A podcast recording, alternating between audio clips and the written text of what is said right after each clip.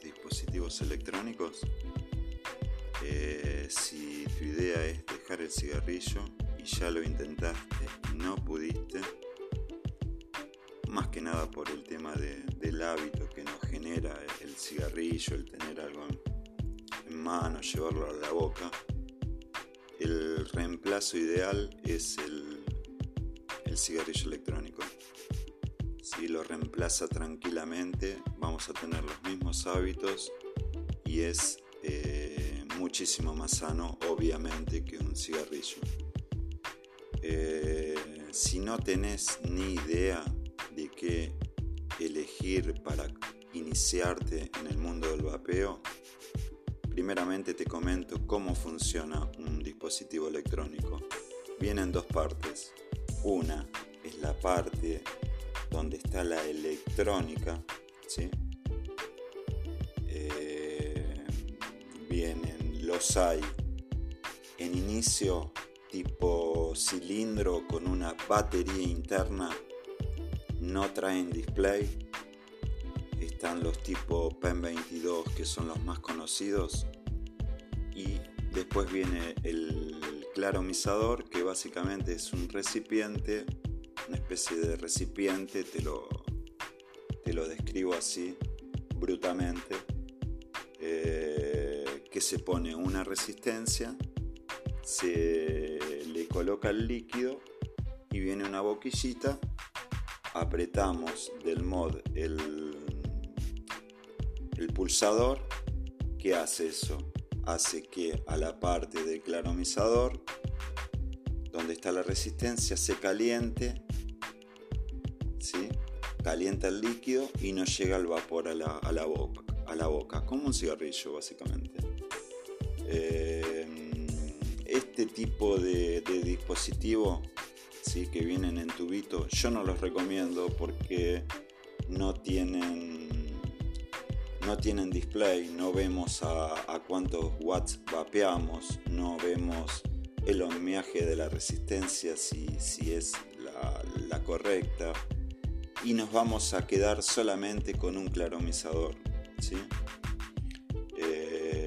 Por eso yo recomiendo como kit de inicio tenés los Pico, eh, llegan a 75 watts de potencia, tiene un display, tiene una batería externa, es decir, esa batería la podemos reemplazar por otra, cosa que en un, en un tubito, en un PEN 22, no, es como un celular en la calle te quedaste sin batería, chao, no puedes vapear más. En cambio, con este dispositivo que te digo, el Stipico o el SWAG 80 watt de Vaporeso, eh, le podés colocar una batería externa, es decir, te vas con otra batería, ¿sí? En la mochilita, se te terminó esa batería y la cambias por otra puedes vapear todo el día. Eh, para iniciarte eh, es excelente. Hay dos tipos, está el claromizador y está el atomizador. El claromizador yo lo recomiendo para, para iniciarte en el vapeo. Es como decía, una resistencia, se enrosca, se pone el líquido, chao, se vapea. ¿Cuánto dura esta resistencia? porque lleva un mantenimiento, obviamente. Eh, y esto lo aclaro porque hay mucha gente que se queda con esa resistencia durante un año porque nadie le explicó. Esa resistencia eh, tiene algodón adentro. Ese algodón se va desgastando, más que la resistencia calienta. Entonces ese algodón se va quemando y mucha gente está un año, dos años tal vez con la misma resistencia. Y dicen, qué asco que es esto. Chao, abandonan el vapeo. No, la resistencia esa se cambia. Se cambia. Cuando ya sentimos el olor, que nos llega un gusto a, como a quemado, que nos salpica líquido en la boca, es hora de cambiarla. ¿Cuándo se cambia esta resistencia? Bueno, a cuánto tiempo, y bueno, depende de lo que vapeemos, pero yo les aseguro que más de dos semanas una resistencia no, no dura. Entonces simplemente cambiamos la resistencia y listo, seguimos vapeando. Eh, bueno, básicamente es eso, el, el claromizador.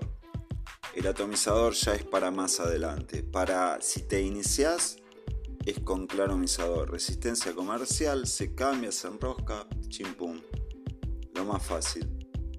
Em, bueno, básicamente para iniciarte sería sería sería esto, ¿sí? Más adelante vamos a ir este, nombrando cómo pasarte a un, a un atomizador, pero ya, ya es para lío. El inicio es con claromizador y un equipito así. Se puede poner un equipo de, nivel mayor, de una potencia de 200 watts, pero bueno, y si no te gusta el, el vapeo, eh, estamos hablando de, otra plata. Eh, bueno, igualmente siempre cualquier duda que tengan me la dejan en comentarios y yo se las, se las voy a contestar. Bueno, esto sería la charlita de hoy, espero que les haya servido y nos vemos en la nos escuchamos en la próxima charla. Buenas tardes.